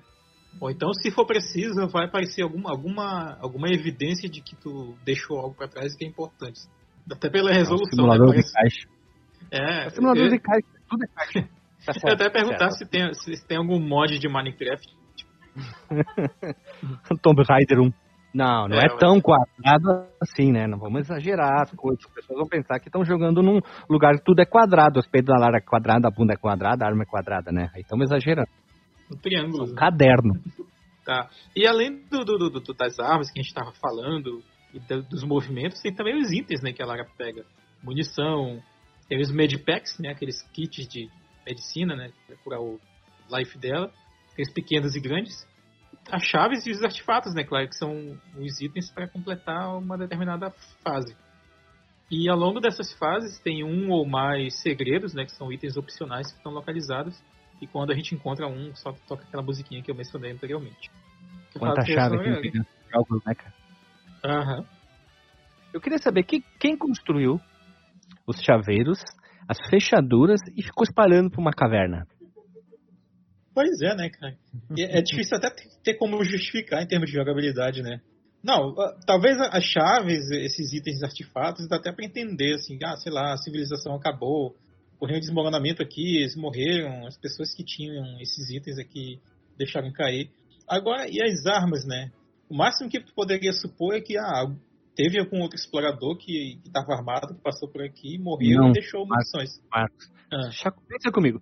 Qual a tua graduação? Vamos, vamos, vamos por partes. Qual a tua graduação? Do, tu és doutorando. Doutorado, bio... na verdade. É, tu é biólogo, que depois. Tu, ah. Padrão, padrão. Tu formou o segundo grau, foi lá, graduação, faculdade, biólogo, tu entende dos bichos, das plantas, coisas, mais das plantas, né? Só que daí tem um detalhe. Quando caiu o aerolito na Terra, o Sol acabou com tudo e matou os dinossauros, que o Sol era importante. Como é que eles sobreviveram lá dentro, dentro de uma caverna que não tem Sol? Ah, tá. Não achei que fosse chegar desse ponto. E, então, cara, é só tu jogar Chrono Trigger, tu vai ver lá como é que os dinossauros sobreviveram. não, não, tem explicação científica assim, cara, porque considera o eu efeito refuto, do impacto do meteoro. Eu refuto a tua observação, não brincadeira. Eu só... Não, acho que tem que considerar isso aí, né? Fazer é, uma Pois é, é, é fantasioso, né? Foda-se, foda é um jogo, é ficção. Mas a minha Atlântida, era... cara. É, também, também, porra. Uma peça chamada Sião. O nome dela é Maria da Tumba. Bom, puta que pariu. Tem o Jacan ali também, né? Então tem, tem, vários problemas nesse jogo aí. É, e, e, curiosamente, nesse nome aí que tu falou do artefato, é, elas chamam de, de Skion no jogo, né? Mas a gente fala Sion mesmo porque é esquisito falar. É esquisito, é bem estranho falar Skion. Mas Sion. Isso aí vem do irmão teu na terra de Godacião. Lembram da terra? Bem-vindo a Sião. Nossa, 2000, voltamos a 2007, né? Falando no remake aí. A, a, trilha sonora, né? Vamos falar aqui um pouco sobre ela, né? Ela foi composta por um cara chamando, chamado Nathan McCree, ou Nathan McCree, que na época ele era compositor interno da, da própria Core Design. É, a inspiração, segundo ele, para essa trilha era música clássica inglesa, inglesa, inglesa assim, assim agora. inglesa. inglesa, tem que tomar uma água, tô falando muito seguido, cara. Essa abordagem ela foi, ela foi influenciada né, pelas, por conversas com o Toby Gard sobre a, a própria personagem né, da Lara, que é uma mulher inglesa, né? E com base nisso, ele manteve o tema principal simples e melódico ele usou como tema principal, né, um motivo, né, um tema, né, de quatro notas, que é muito icônico também da franquia, que apareceu em vários, vários outros jogos posteriores da, da série, né, da série Tomb Raider. Inclusive tinha uma faixa com coral, onde ele tinha um desafio, né, que eles não tinham espaço ou orçamento para gravar a música ao vivo, né, para contratar um coral e ele precisava criar é, tudo usando os sintetizadores. E para tornar esse efeito né, dos sintetizadores realista, entre aspas, ele inseriu gravações dele mesmo, respirando né, no microfone, junto aos sons sintetizados para dar o efeito de que seria uma voz humana real. Né? Porque, uh, para quem não sabe, o, aquele kit de, de de desenvolver música para PlayStation, ele tinha né, uh, efeitos de vozes, mas era tudo uh, vozes pré-gravadas, né? E ficava aquele efeito meio estranho, né? É só ouvir, para quem não conhece, mas eu, creio que muita gente conhece já, o tema do Sephiroth, né, do Final Fantasy VII. Né? Tem muitas vozes sintetizadas ali também. E tem pouquíssima coisa que é gravado, gravado de verdade. E para cada faixa, o McCree, esse compositor, ele obteve uma descrição básica de onde essa música seria utilizada. E ao contrário da maioria dos jogos da época, não tinha uma trilha musical, né? O Guilherme comentou mais cedo que ele não, não prestou muita atenção na trilha sonora, porque de fato ela é muito minimalista. Não, não tinha uma música, sei lá, de ação tocando o tempo todo enquanto a Lara Croft está correndo pelas, tum, pelas tumbas. É, sem, são, são poucas faixas, né, limitadas, e que tocam apenas em durante, em, apenas em durante, apenas em momentos chave para produzir um efeito dramático. Parece eu falando, Marcos. Tô. Marcos, respira. Vamos lá. é uma frase muito longa, eu me perdi.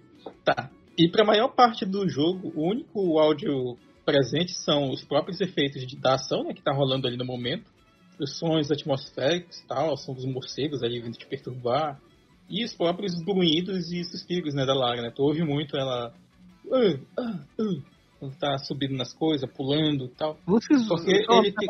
de som, doutor. Eu, eu achei legal os barulhos dos tiros. Eu acho legal, assim, bem honesto para aquela época. Eu acho que sim, fica sim. bonito. Tipo, Resident Evil também tem uns sons legais. Tô falando apenas tiros de armas. Tu vai pegar uhum. que nem o do. Parece que, sei lá, o cara pegou um monte de lata, de, de lata jogou pedra dentro e começou a sacudir. Parece os barulhos dos, dos tiros. Mas, puta, é bonito o barulho dos tiros. É legal, assim, bem, bem bacana pra época. É, provavelmente eles pegaram e gravaram mesmo os barulhos das armas. É legal, é bacana. É, e eles vão usando, né, reaproveitando muito desses sons durante os outros jogos da série. Eu lembro de que no, no 3 também tinha esses mesmos sons que tinha no primeiro. Quem fez a voz da Lara Croft no primeiro jogo foi uma dubladora inglesa chamada Shelley Blonde, ó. Shelley loira, que na verdade é morena, né? Pelo menos nas fotos que eu encontrei. O nome da atriz pornô, cara. Shiley Blonde. Parece, né? Ela é inglesa. Hã? É inglesa. Inglesa. Eu acho, eu acho ela muito parecida com a Lara Croft. É mesmo, né? A expressão dela, né? Aquele olho meio de Lorde em inglês.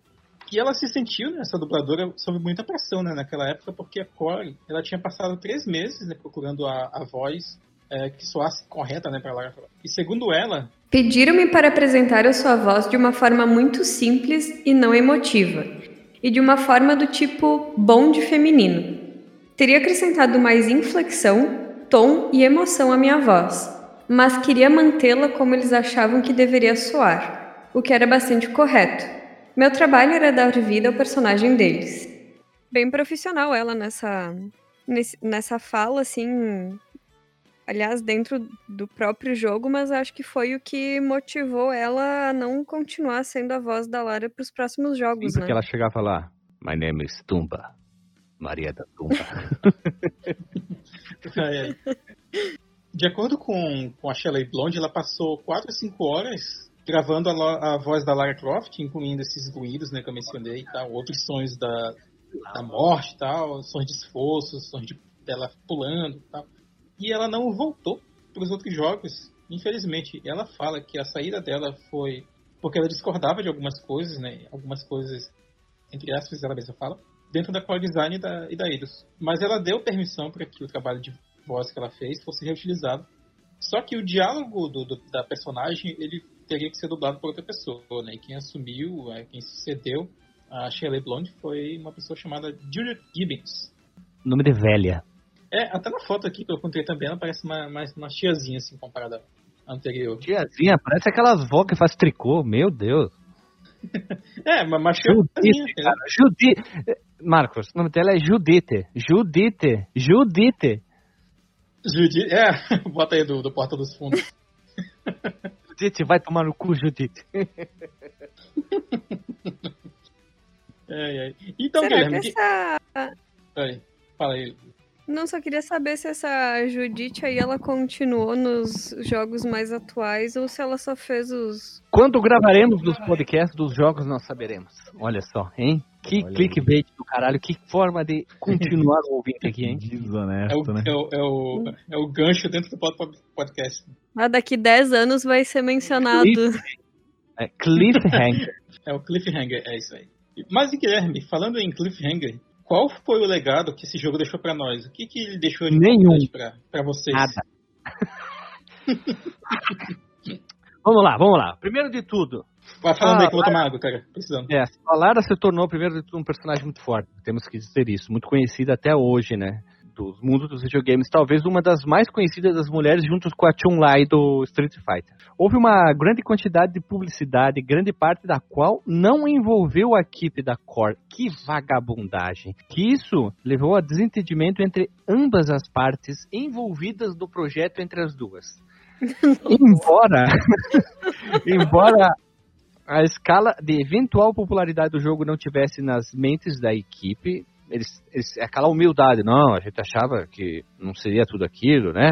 A, a sua forte recepção em eventos de jogos indicativa in- indicava que seria um sucesso. Também, porra, botaram uma mulher com os peitos gigantes e não ia esperar sucesso. Tá ali a Milena, tá ali a Kitana, tá ali a Chun-Lai. E para ajudar a promover o jogo, a própria Eidos, ela contratou modelos para retratar a Lara, ou melhor, a Maria da Tumba, em eventos co- comerciais daquele ponto em diante. O que, que quer dizer isso? Toda vez que ia ter um evento de games, tipo a famosa E3, eles estavam lá com algum jogo da, da nossa querida Maria da Tumba, eles contratavam modelos que usavam as roupas, aquela clássica brusinha verde, um shortinho marrom e um coturno e uma meia alta, cabelo cu- cu- comprido, preso com tranças e ósculos, ósculos e estiopas, né? Ósculos. E com as estiopas na mão, pra identificar. Sempre aquela roupinha, né? Com certeza eles chegavam pra mulher. Tamanho do peito, pequeno, pequeno, grande, ok, tá dentro. E uma parte Muito, muito redondo, muito redondo, muito arredondado, tem que ser mais triangular. A nossa E representante aqui na época foi a Ellen Roche. Ficou espetacular. sim. Só É, que fez ficou uma foto. forçada segurando as arminhas, né? Ficou. Eu tô- a maioria desses modelos, na verdade, eu acho Capa que elas deveriam pelo menos se esforçar um pouquinho e pegar melhor na arma, né, cara? Elas pegam meio mole, assim, meio... essa frase, hein? É, eu acho que foi o... teve, um, teve um fundinho de verdade, né? Pegar melhor na. Acho que a gente não acredita muito nas mulheres que Ah, pegam meio, ou- meio, meio mole, assim, né? Tem que pegar repente- justo, assim. De repente, eles poderiam colocar no contrato na- da, da modelo, pra ela, antes de, de filmar as paradas, dela ter umas três aulas de tiro, sabe? pra ficar mais Pois realista. é, cara. Que tem O- um- o- algumas o encarnações da Lara, assim, que já ficam bem legais, né? Não, e no fliperama jogar tipo Área 51, que tem armas lá dentro, ficam. Tá, tá, tá, tá, tá, tá, já pega um jeito ali. Pô, Ah, é, né? Jogar, jogar Time Crisis. qualquer jogo que tem arma, né? Aquela light gun com um ar que dá coice, aquela era muito legal, né? E pra finalizar, uma coisa muito importante era a parte do patch, ou melhor, o patch de software feito por fãs, lógico isso, né, não oficial, que era o Nude Rider. Quem não lembra disso, que era o patch para PC, lógico, que deixava a nossa Maria da Tumba peladinha como vem ao mundo. E ao contrário que muita gente falou em revistas ou no boca a boca, não existia um nude code em nenhuma versão oficial do jogo. O que quer dizer isso? Uma forma oficial feita pela própria empresa, onde que deixava a Maria da Tumba peladinha, mostrando como veio ao mundo as partes íntimas dela.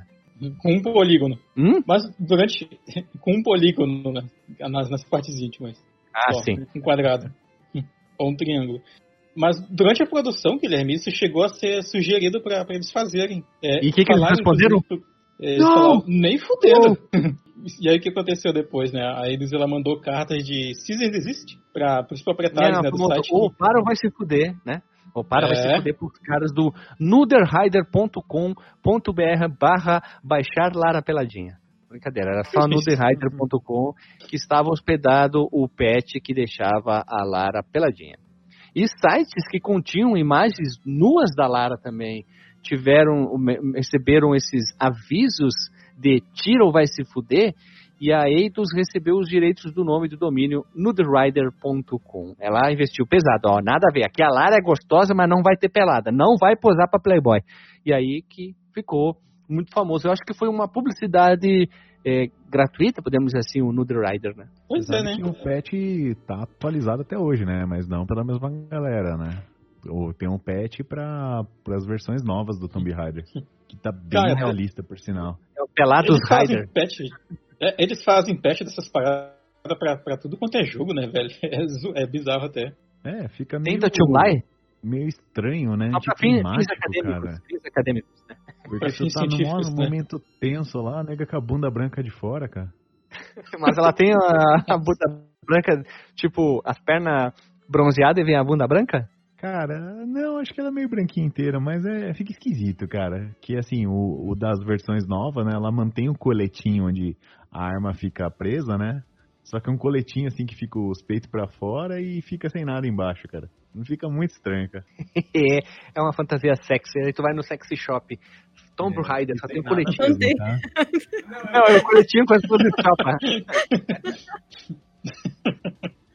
O kit lá, o fetiche, né? Como a gente estava comentando aqui, teve o jogo, teve legado, etc, etc. A gente não pode esquecer que em 98, ou melhor, 20 de março de 98, eles lançaram para versão de Windows o Tomb Raider Unfinished Business com quatro fases a mais e uma versão foi lançada, né, no caso contando o jogo original e níveis adicionais sob o título de Tomb Raider Gold e também eles lançaram dias depois o Tomb Raider Nude Edition para o macOS. Brincadeira, isso não existe, isso é mentira. Na verdade, tu te equivocou ali nos anos. O pacote de expansão foi em 97 e o Gold, Gold. Edition lá foi em 98. Se vocês tivessem feito a cadeira de probabilidade estatística, tem uma coisa chamada desvio padrão. Dois para cima, dois para baixo, 98, 96, 2000 tá dentro do pacote ali, então é aceitável o número. Não tem pesquisa de político com o desvio, o erros e os acertos, dois para cima, dois pontos para baixo? Então, dá na mesma, é aceitável o erro. Com margem de dois E pontos eu- percentuais. Isso, margem, margem, isso. E aqui o nosso erro é em anos, isso? Isso, é aceitável, aceitável, porque já passaram tantos anos, já passaram 40 anos desde o jogo. Cara, o o meu aniversário é é daqui a alguns dias, eu não lembro quantos anos eu vou fazer. Eu vou chutar, mas dois pra cima ou dois pra baixo. Então. Mais de 30? Então tá bom, já acertou. Pronto. Somos dois, É. então, Marcos Melo. Ah, começaram a Ah, achar, ah, eu tô nova, eu tô velho, aí eu tô novo, aí eu tô nova, tô velha.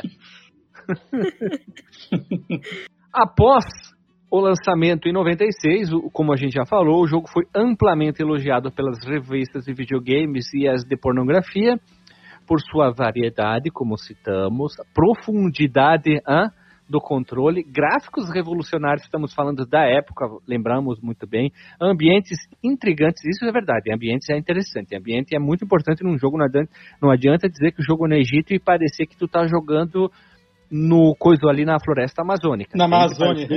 O pior É. que é, cara, Mas tanto de parece. jogo que eu já vi com pirâmide na Amazônia.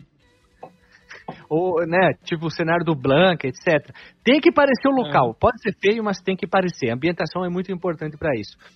E também profundidade dos controles, gráficos revolucionários, etc, etc.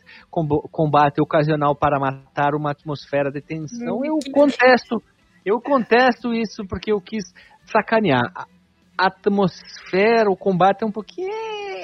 Tu lutar com dinossauro, mas tudo bem. Como é ficção, eu, eu tiro o meu dislike reverso, boto o, o like reverso e boto de volta um dislike reverso. E então eu, eu mudo minha opinião aqui, mas aceito. Mas, Não Tomb concordo nem discordo, muito pelo contrário. não, É, mas eu acho que essa atmosfera de tensão, ela acontece sim durante praticamente todo o jogo, principalmente porque ela não tem trilha. Então, Não tem uma caixa, né? então fica muito focado em todos os ah, sons que aparecem durante o jogo e eles são bem. Fica bem sombrio, assim. Quase um filme de terror. Cite um próximo jogo que vamos falar que tem essa mesma característica. Tan, tan, tan, tan. Flashback! Ai, que Tan, tan, delícia. tan. Não conheço o Tan Tan Tan Tan. É qual a desenvolvedora do Tan Tan Tan Tan? Mozart. Mozart. Mozart Interactive. e para fins de números, o Tomb Raider Nude Edition vendeu mais de 7 milhões de cópias em toda a Terra plana. O Tomb Raider, junto com seu sucessor, a versão 2, foram os dois jogos mais vendidos da franquia antes do famoso reboot de 2013, que é muito bom também ele ganhou vários prêmios dos jogos do ano das principais publicações da indústria. Isso que é interessante. Publicação do ano, jogo do ano, jogo top of the top. E também, sob a pressão da Eidos Interactive, a Core Design desenvolveu um novo Tomb Raider anualmente entre 97 e 2000. Então, fazemos as contas. 97, 98, 99, 2000 são quatro. Assassin's Creed começou ali. E colocando uma pressão considerável na equipe, isso culminou no que? No desenvolvimento no aqui, ó, conturbado Tomb Raider 2 pontos The Angel of Darkness para o PlayStation 2, que ele teve uma recepção crítica ruim e vendas fracas, e aí a Eidos, ela transferiu a franquia para outro estúdio de desenvolvimento de sua propriedade, a Crystal Dynamics, que reiniciaria a série em 2006 com Tomb Raider Legenda. Pelo amor de Deus, Crystal Dynamics, ouve meu pedido. Relança Tomb Raider The Angel of Darkness. Faz Eles um remake gostam. que ele merece. Ele merece. A história era muito boa. Eles vão fazer um remake baseado em todas as cartas que eles receberam. Uma. que era do Brasil. A única fã que existe no mundo sou eu. Ai, cara, não, não, não sei por quê que as pessoas criticaram tanto. Claro, na verdade sei por causa dos bugs, né? Mas. Ah, que jogo É um que não jogo- tem bug, né? Mas, mas ele, ele é um jogo que tu vê. Tem até um vídeo do Angry Video Game Nerd dedicado pra esse jogo. Tu vê que ele é muito. Ele é nitidamente não finalizado, sabe? Faltou testes, faltou. Tem problemas de física, tem bonecos entrando dentro do outro. Não no, no Ah, mas- sentido. Doutor, o primeiro Tomb Raider tem uns bug barra glitch furioso que tu tem que é, Tem escalar uma região, simplesmente tu chega perto, tu, se tu olhar o, o pessoal do speedrun, eles chegam perto de alguns lugares, eles dão um pulo e eles vão lá pra cima do cenário. Aí é, é loucura, atravessar lugar também, eles se aproveitam absurdamente de bug do primeiro Tomb Raider. Isso, né, não temos o que falar. Uhum. Você falando assim do Tomb Raider, cara, a primeira coisa que vem na minha cabeça, lembrando dos Tomb Raiders clássicos lá do PlayStation, é o polígono com Parkinson do PlayStation, né?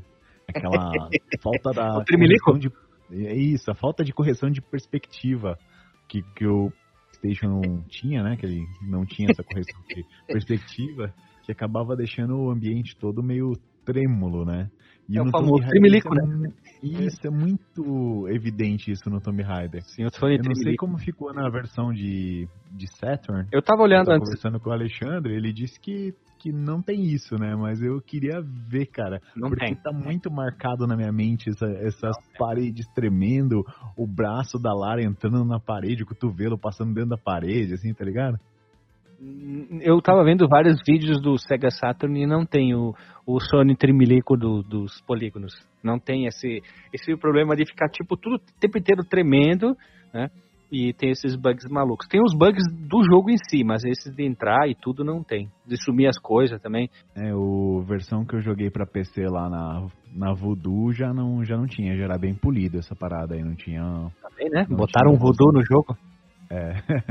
meteram os pregos lá no cenário, né? E não ficava mais balançando com o vento. Meu Deus, olha a observação. Os polígonos com Parkinson. mas é verdade, né? Eles ficavam. Mas As é a primeira coisa que vem na minha cabeça né? quando eu lembro do, do Tomb Raider, cara. A sensação, pra quem não tá entendendo, é como se fosse assim, uma parede ela não fosse reta. Tá, a parede reta não acontecia isso. Uma suposição que a parede ela vem normal e ela tem uma parte que vai pra dentro, fazendo um desenho como se fosse uma pedra, aí depois ela tem positivo, negativo. Essas junções dos polígonos ficavam o tempo inteiro se mexendo, aí desalinhava o encosto das paredes, aí vinha pra frente, pra trás, né? Fazia esse Quando famoso rodava a câmera, né? assim, né? Você dava uma panorâmica, assim, você viu o cenário inteiro, É. assim, tremendo, assim, parecendo que tava com Parkinson. cara. Chegou pra, pra ter, pensar na época, será que eu tô com um problema no olho, assim, que tá meio estranho essa coisa? É, já, dá, já dá aquela olhada assim ao redor, né? Assim, se pela televisão, pra ver se não tá tudo tremendo ao teu redor, né? começa a olhar para as paredes do quarto, do guarda-roupa, os polígonos do guarda-roupa. Tic, tic, tic, tic, tic, tic, tic. Opa, eita, tem uma coisa errada aqui. Os polígonos do guarda-roupa. A Lara, né, ela, como a imagem do jogo foi bem difundida, né, foi um grande sucesso, ela se tornou um ícone, né, tendo a promoção na mídia, assim, absurda, sem precedentes, coisa grande mesmo.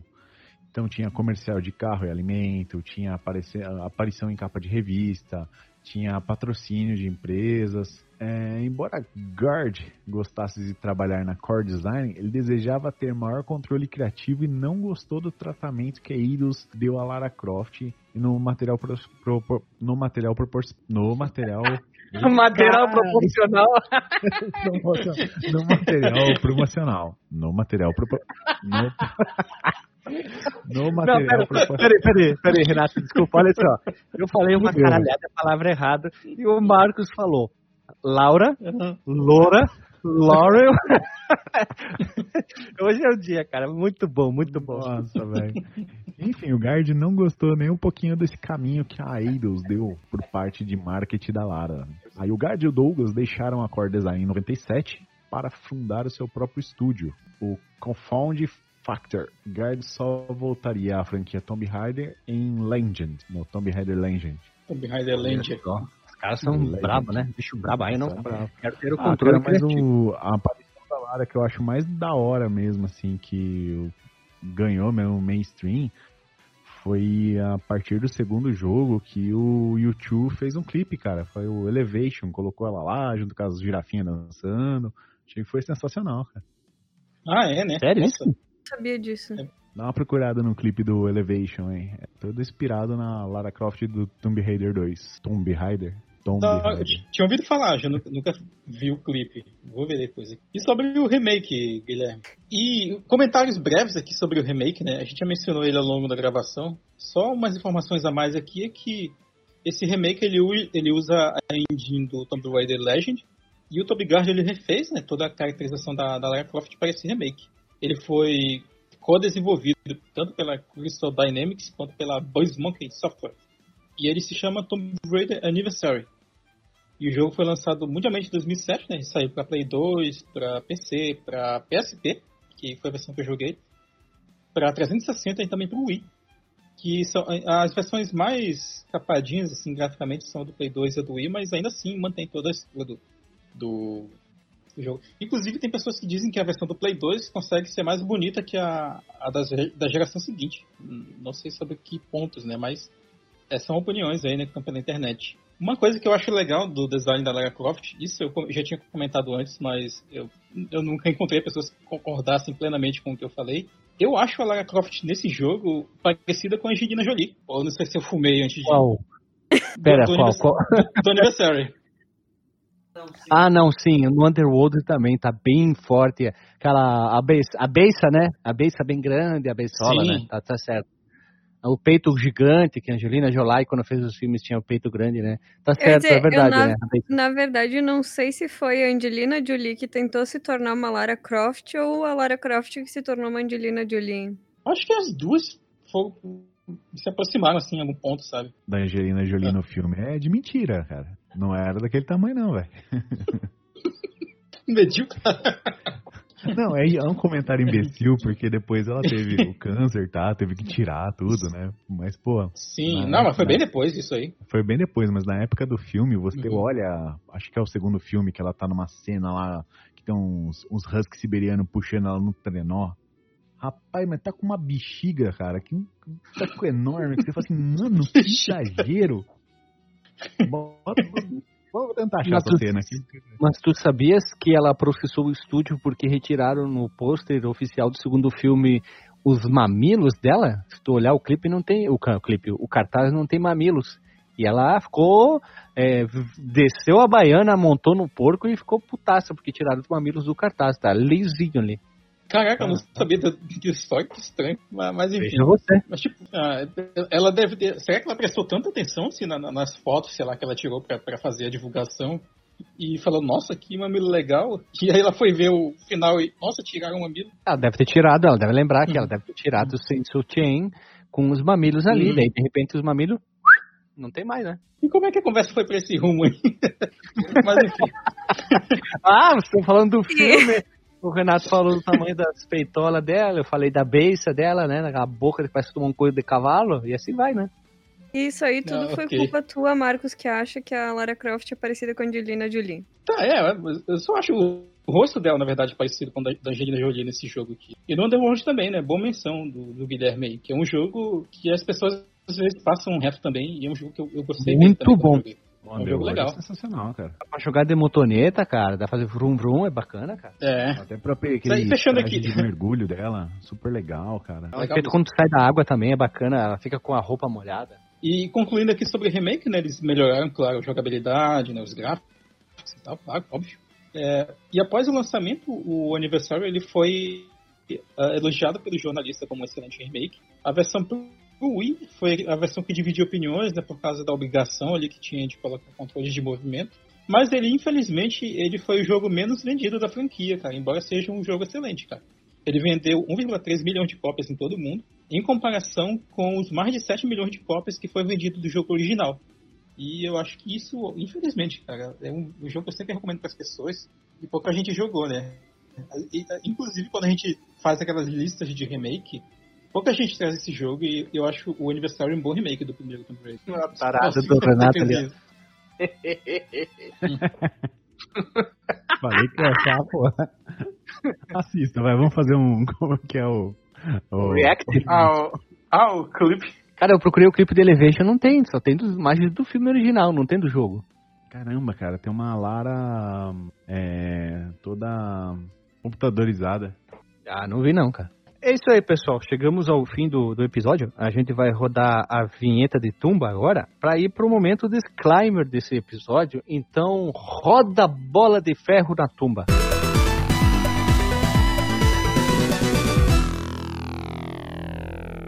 Voltamos da vinheta, ou melhor, da bola rolando na tumba, e vamos começar. Renato, guardia, qual é o teu disclaimer? Cara, é um jogão e tem que ser jogado, né? Como diria o Alexandre. É, O original ou o remake? Os dois. Então, vamos lá. Vamos separar o- as coisas. O jogo original, ele é um pouco mais difícil de você jogar hoje em dia, cara. Você vê que ele datou bem. Se você comparar com a partir do segundo, você vê que tem uma melhoria gráfica bem grande. No primeiro ela parece até mais troncudinha, baixinha, assim, a, a Lara, né? Um- Uma movimentação um pouco mais estranhona. É, os cenários realmente tem aquele problema que a Lili, a Lili comentou de, de ser tudo, a textura ser bem parecida uma com a outra, e você fica bem perdido. Agora o remake eu acho que ele tá, apesar de ter sido de 2007, é isso? Alguém confirma? Ele Sim. tá super atual, cara. Tá totalmente bom de jogar, né? É um, uma forma, né, de que uma forma de você que conheceu o Tomb Raider a partir do, do reboot da série lá de 2013, que jogou o Tomb Raider, o Rise e o Shadow, conhecer como é que funcionava um Tomb Raider clássico das antigas. Então o Anniversary acho que ele cumpre bastante esse, essa proposta de mostrar como que é um Tomb Raider clássico, antigo. E é a, a história do primeiro jogo. Então acho que é bem legal conhecer mesmo. Então fica como recomendação. Tu, doutor Marcos Mello. Muito bem, cara. O, o primeiro Tomb Raider, ele é um jogo, como o Renato comentou, que ele é difícil, sabe, de, se acostumar hoje em dia. Não tanto pelo... não, acho que eu venho inserir os gráficos nessa conversa também. né? Os gráficos dele dataram. A resolução, no geral, ela é, ela é baixa, né? Mesmo para as versões de PC. E, mas a jogabilidade eu acho que é o que mais me afasta, assim, não só do primeiro jogo, quanto de rejogar o segundo, o terceiro, o quarto, o quinto e principalmente o End of Darkness, desculpa ali. Mas, é, mas o, o Legend e o, e o que ele veio trazer depois, né, de legado, como foi o próprio remake, esse é um jogão e deve ser jogado, cara. Pra- eu recomendo muito esse jogo, né, esse, esse remake do primeiro Tomb Raider, para as pessoas que passaram pela série clássica e que se, se afastaram da série clássica também, né, pelos mesmos motivos que eu mencionei aqui, né, o gráfico, a jogabilidade esquisita e tal. Mas ele, ele é um jogo que moderniza, sabe, o visual, a jogabilidade. E vale a pena pelo menos conhecer ali, sabe? E também para as pessoas que começaram a, a, a jogar Tomb Raider pelos reboots, né? Pela série Reboot, né? Com três jogos aí. E tem ali três jogos que ficaram, infelizmente, venderam pouco, mas que são jogos muito bons, né? Começando pelo próprio remake, que o Legend e o Underworld. E é isso aí, né? As pessoas que conhecem Tomb Raider também deixem suas experiências, né? Com a Lara Croft, com, com os cenários, tudo mais que a gente mencionou aqui. Olha só, e continuando, Lily, teu disclaimer. Eu vou concordar com todo mundo aí. Eu acho que o primeiro não aconselho pra ninguém, até porque eu tive essa experiência de não ter jogado na época. Então eu não tenho nem um pouco de nostalgia, que às vezes é um fator que influencia demais nas nossas ah, decisões de jogar ou não jogar um jogo. Tanto que pra mim isso aconteceu com o Angel of Darkness. Eu fui tentar jogar e, meu Deus, não tem condições. Ele realmente precisaria ser. s- passar por um remake pra poder. para poder ficar tranquilo pra jogar hoje em dia. Mas o, o remake do Anniversary é bem plausível. Até pro, pros dias de hoje, assim. Eu só não recomendo, por exemplo, jogar um jogo com gráficos absurdamente incríveis e no mesmo dia ou logo um dia depois tentar jogar o Anniversary. Acho que vai sentir bastante a diferença se for apaixonado por gráfico. O... É.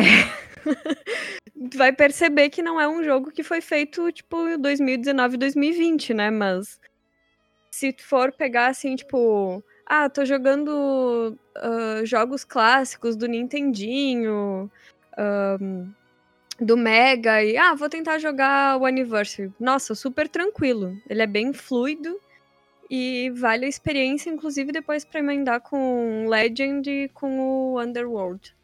E também queria agradecer, né, de novo pela participação e pedir muito, muito, muito para que o pessoal comente no, no site, que isso conta muito pra gente pensar em fazer outros casts e que tipos de cast.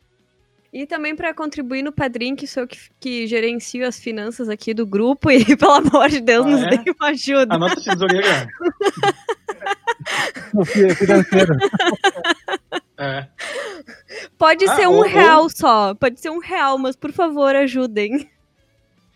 A gente podia dizer que a Lily é o financeiro e nós somos os asneiros? Por aí. É, fala a, a. Lilian- É, a gente pode também, se o ouvinte quiser comentar, mas não tiver um textão para colocar nos comentários e tal, não, não precisa ser textão. Pode ir lá também no nosso grupo do Telegram e contar essas histórias lá, que é- aí a gente já conta, já compartilha tudo, já, já discute ali em tempo real. É legal também ter essa interação. Isso, não se intimidem com os textos que eu faço lá no site, porque eu acho que é, é pura. ah, como é que se diz? Prolixidade. É, não, acho que é saudosismo acumulado, emoções reprimidas. Vixe, é uma letra de sertanejo aí, então cuidado. Mas é um jogão e deve ser jogado. Eu queria dizer aqui que comece jogando pelo primeiro se você nunca jogou nada. Você vai ter uma experiência boa, ruim, se você não se importa com jogabilidade gráfica. Comece pelo primeiro, segundo, terceiro e vai jogando e você vai sentir a digievolução da Lara, que é muito interessante, principalmente na jogabilidade. Gráfico é muito parecido, né, de um para o outro, mas tem a sua evolução como, eh, a sua maneira, parafraseando o dinheiro preto, mas tem uma evolução muito boa. Daí você vai sentir o baque quando passar por esses jogos ali, quando chegar depois pós é, é, pós Angel of Darkness, né? O Legend, Anniversary, Underworld antes do reboot, são jogos muito bons. Eu acho que dos três, talvez o Underworld seja o mais mais mais técnico, mais bem desenvolvido, já que tem por Play 3 muito bonito para PCs também. Então eu acho que desses mais antigos, vamos chamar da geração antiga, são legais. Os spin-offs são bacanas também.